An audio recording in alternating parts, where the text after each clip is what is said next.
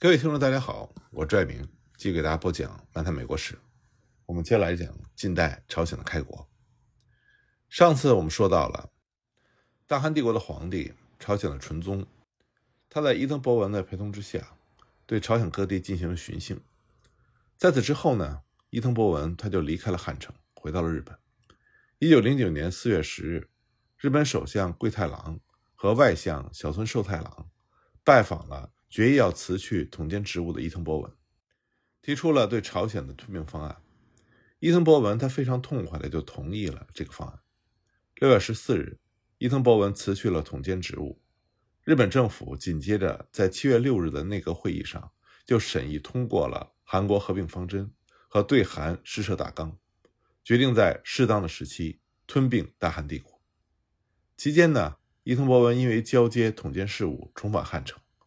指挥新的统监曾明荒柱废除法部和军部，彻底否定了大韩帝国的自治权。为了推进保护国计划，伊藤博文曾经构想建立自治殖民地，统监为父王，其下设两元制议会和内阁，建立殖民地军队。但是到了这个时候，伊藤博文已经完全放弃了他原来的这种构想。不仅政府、政治家、官僚、军部。伊藤博文的自治育成政策还受到了很多普通日本人的批判，像一位儿子在日俄战争中战死的日本老人，他就责难伊藤博文的朝鲜政策。他说：“朝鲜不是你一个人的朝鲜，是我的朝鲜，是因此痛失长子的我的朝鲜，是日本的朝鲜。”那么看重声誉的伊藤博文，自1908年末委婉地表露辞去统监的意愿，纯宗巡幸失败之后。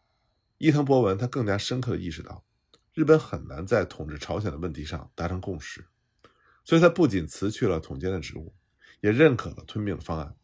事实上，无论是保护国、自治殖民地，还是吞并一体化，朝鲜无疑都是日本的殖民地，只不过名义不同罢了。伊藤博文在意的不过是如何避免增加统治成本，希望在国际上不要给其他国家一种日本穷兵黩武的印象罢了。可实际上，伊藤博文一边嘴上说着，即便以干戈征服领土和人民，若不能安定民心，则不能制止。但另外一方面呢，他又出动所有的军队镇压义兵。伊藤博文虽然在同意吞并方案之后的六月十四日辞去了统监的职务，但在他的亲自指挥之下，到六月底，被杀害的义兵人数高达一万六千六百七十七人，占到整个义兵战争中。一兵死亡人数一万七千七百七十九人的百分之九十四。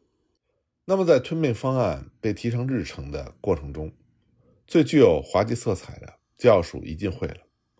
宋秉俊和受伊藤博文信赖的李完用不和，而且伊金会还对李完用非法敛财非常的不满。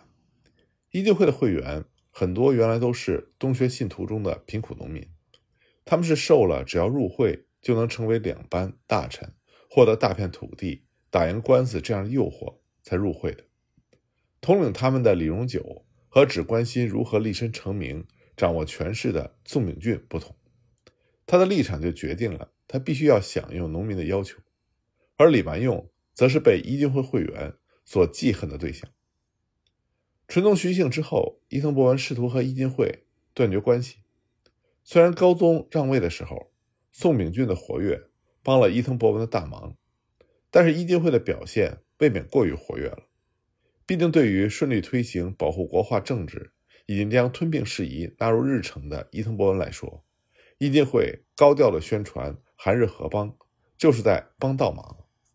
以断发作为宗旨的伊金会在朝鲜各地受到了攻击，造成了很多的死伤。其活动本身就是在挑起反日运动。伊藤博文他把宋秉俊从农商工部大臣。提拔为内部大臣，希望以此能够稳住宋秉俊。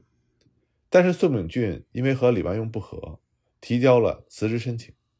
伊藤博文只好在一九零九年二月二十七日受理了这个申请。一九零六年十月，伊金会他聘请了国家主义团体黑龙会的领导人，受统监府委托的内田良平作为顾问。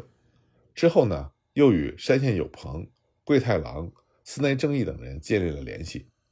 当年作为天佑侠成员的内田良平，就曾经挑唆东学的农民军。现在呢，对于他来说又是一个绝佳的机会。那么山信有朋等人，他们原来就是主张吞并大汉帝国的，而且呢，他们的影响力并不亚于伊藤博文。对于他们来说，伊金会并没有多少利用价值，日本完全可以用武力强行推动吞并的过程。在他们眼里，主动出演朝鲜人盼望合并这出大戏的伊金会根本是无关痛痒，只要他们不来添乱就可以了。后来呢，内田良平和黑龙会为了夸耀自己的功名，大肆宣扬伊金会的重要性，这也是对伊金会评价过高的原因。伊金会，尤其是李荣九，原本是抱有联邦制的合邦构想的。这种构想和想要彻底吞并朝鲜的日本政府水火不容。无论是伊藤博文还是山县有朋，都更加倾向于为日本马首是瞻的李完用。然而，伊金会并不理解这一点。九月下旬，伊金会仅仅为了建立反李完用的内阁，寻求和大韩协会、西北学会的三派联合。那么，西北学会。是仅次于大韩协会的大型团体，会员有四千多人。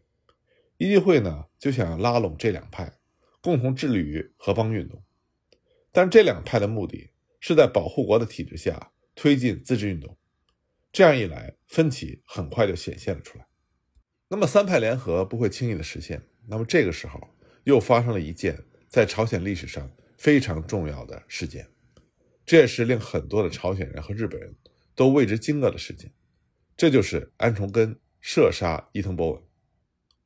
一九零九年十月二十六日上午九点半左右，计划和俄国的财政大臣科科夫采夫会见的伊藤博文，在哈尔滨车站被安重根击中三枪之后死亡。当场被捕的安重根用俄语高喊了三声“高利亚乌拉”，意思是“大韩万岁”。当得知伊藤博文已死时，安重根喃喃自语说。主啊，暴虐者终于死了，感谢主。安重根的同志于德纯、车道先、刘东夏等人也遭到了逮捕。安重根击毙伊藤博文这件事情，充分显示出当时朝鲜令人窒息的民族运动的情形。一八七九年九月二日，安重根他出生在黄海道海州，是一个富裕的官员安泰勋的长子。安泰勋他属于开明派。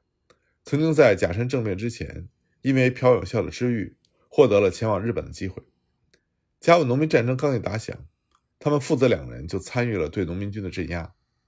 不过，安泰勋对农民军还是抱有同情态度，而安重根呢，他一生都在炫耀自己年纪轻轻就和农民军勇猛作战。从这件事情也可以看出，安重根他五人的性格和渔民的思想。安重根他还参加过爱国启蒙运动，设立过学校，甚至梦想成为一名企业家。然而，1907年5月到6月期间，安重根就被安昌浩的演讲深深打动了，立志成为一名职业的民族运动家。他经由北千岛前往俄国的海参崴等地，拜访了日俄战争以来一直在当地开展义兵运动的李范允，成为其麾下的参谋中将。安重根所开展的义兵运动一开始非常顺利，但很快遭遇了失败，所以安重根每天郁郁寡欢、焦躁不安，直到听说了伊藤博文前往哈尔滨的消息。安重根呢，他列举了伊藤博文废除大韩皇帝、解散军队、杀戮良民、夺取利权、搅乱东亚和平的十五条罪行，严厉控诉了伊藤博文把义兵作为暴徒杀戮无数的行为。在自己的活动乃至整个的义兵运动都难以为继的情况下，安重根决意射杀伊藤博文，这是他可以想到的唯一办法了。持有愚民思想的安重根，直到最后也只能依靠自己和他所认为的同志。安重根暗杀伊藤博文，象征着大韩帝国悲剧性的落幕。安重根和他的同志并不认为暗杀就是恐怖主义，安重根是以义兵参谋中将的身份。按照正规的交战行为射杀伊藤博文的，当无法以集团的方式进行战争，又不愿意放弃战斗的时候，留给弱小民族的唯一出路就只剩下暗杀了。这是一个悲剧性的现实。在法庭上，安重根在和日本针锋相对的时候，他大义凛然地进行了抗辩，希望根据国际法得到裁决，但是结果并没有能如他所愿，裁决也成为了只有安重根一个人在战斗的战争。那么伊藤博文遇难的消息也深深刺痛了日本人。伊藤博文在日本得到了国葬的待遇，日本国内自然对安重根憎恨无比，舆论也普遍的要求将这个疯子处决。然而不可思议的是，此后舆论逐渐趋于平静，同情安重根的声音开始出现。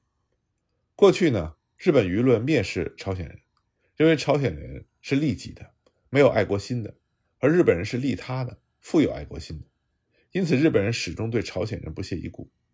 然而大义凛然的安重根不惜以死来反抗伊藤博文和日本，这种爱国心绝非是一般人所能企及的。对于经历过幕末攘夷运动的日本人来说，安重根仿佛让他们看到了昨天的自己。这样一来呢？支持吞并大韩帝国的激进言论，至少在日本全国性的报纸上不再占有绝对优势了。例如，吞并要首先得到列强认可之类的冷静的论调开始建筑报端。忘却爱国心的伊金会反倒成为了被日本人蔑视的对象。所以，我们不要轻易的认为伊藤博文在他临死之前就已经决定要吞并大汉帝国，也不要认为安重根事件就加速了日本的吞并过程。一九一零年三月二十六日，日本阴云密布，安重根被处死。那么有意思的是，当时日本的《时事新报》在报道这个新闻的时候，写了这样一句：“说本日之天，亦似到彼之死。”意思是呢，连日本天空似乎都在哀悼安重根的赴死。这其中呢，似乎充满了对安重根之死的同情。在朝鲜呢，因为有保安法和新闻执法，所以不能有称赞安重根射杀伊藤博文的报道。不过，街头巷尾到处都能看到祝贺和称赞的景象。朝鲜的官吏一个个都绷紧了神经，有的官吏表面上对伊藤博文的死致以哀悼，但心里呢却称赞安重根的快意之举。但不管怎么说，朝鲜还是弥漫着一种不安的情绪，因为大家都不知道这个突发事件是否会让日本的对韩政策更加的强硬。期间呢，伊金会对伊藤博文的死表示了哀悼。同时认为这是合邦的最佳时机。一九零九年十二月四日，在三派联合尚未形成的情况下，伊金会就发表了合邦声明，向大韩皇帝递交了上奏文，并且分别向总理李完用、统监曾弥荒助递交了请愿书。但这是一次彻头彻尾的决策失误，三派联合因此也彻底的崩溃，特别是大韩协会发起了强有力的反击。虽然在当局的压制之下，无法召开国民大会来攻击伊进会，但地方上仍然举行了一系列针对伊进会的活动，比如说举办演讲会、劝告伊进会的会员退会等等。基督徒也以教会作为据点，开展了反对运动。在一些教会学校，教师和学生勇敢地参与到了反对运动中。李万用原来也想提出合邦的构想，但没想到被伊金会抢先了一步。为了扳回一城，李万用组织官方国宾演说会，开展了反伊金会运动，而这也让不受欢迎的李万用能够一改往日的形象。只不过这种改变是暂时的。曾弥荒柱就驳回了伊金会的上奏文以及递交给李万用的请愿书，并且在次年的二月二日和日本首相桂太郎一同明确表态，坚决镇压合邦运动。因为在日本人的逻辑里，决定是否合并。这是日本政府独有的权利，朝鲜人不得参与，所以伊金会的寿命至此终结。伊金会的合邦运动给朝鲜社会带来了巨大的冲击，而这个时候的安重根正在监狱里冷静思考，构思《东洋平和论》这本书。但很可惜，安重根并没有能够完成他的这部作品，他只完成了序文和正文的开头就去世了。他在狱中所完成的短文题目叫《所坏》。充分表达了他的部分思想。他在他的这个短文中写道：“所谓文明，本是不论东西之贤人，男女老少，人人恪守天赋之秉性，与尊崇道德，互无相争之心而生活，共享太平之事。”随后呢，他批判了提倡竞争之说、制造杀人的机器，在全世界挑起战争的所谓上等社会的高等人物，也就是西欧人。当时，除了社会进化论，天赋人权论也被引入到了朝鲜，而且呢，这两种理论都被朝鲜社会所接受。安重根他开创性的发现了两者的矛盾，并且以后者的立场来批判前者，批判弱肉强食的现实世界。同时，他还批判了秉持社会进化论、追随西欧文明侵略亚洲的日本，指责伊藤博文正是搅乱东亚和平的元凶。大韩帝国被吞并之后，社会进化论就成为了朝鲜被批判的对象。安重根在这其中就起到了先驱的作用。他本来是崇尚武力的。而且也不是有着良好修养的知识分子，直到最后，他也是一名虔诚的天主教徒。但是他的文明论中仍然可以看到儒教民本主义的影子，而且他以儒教民本主义作为基础来理解天赋人权论。所以我们可以看到，在朝鲜民众抗日的过程中，提供理论依据的仍然是朝鲜本土的政治文化。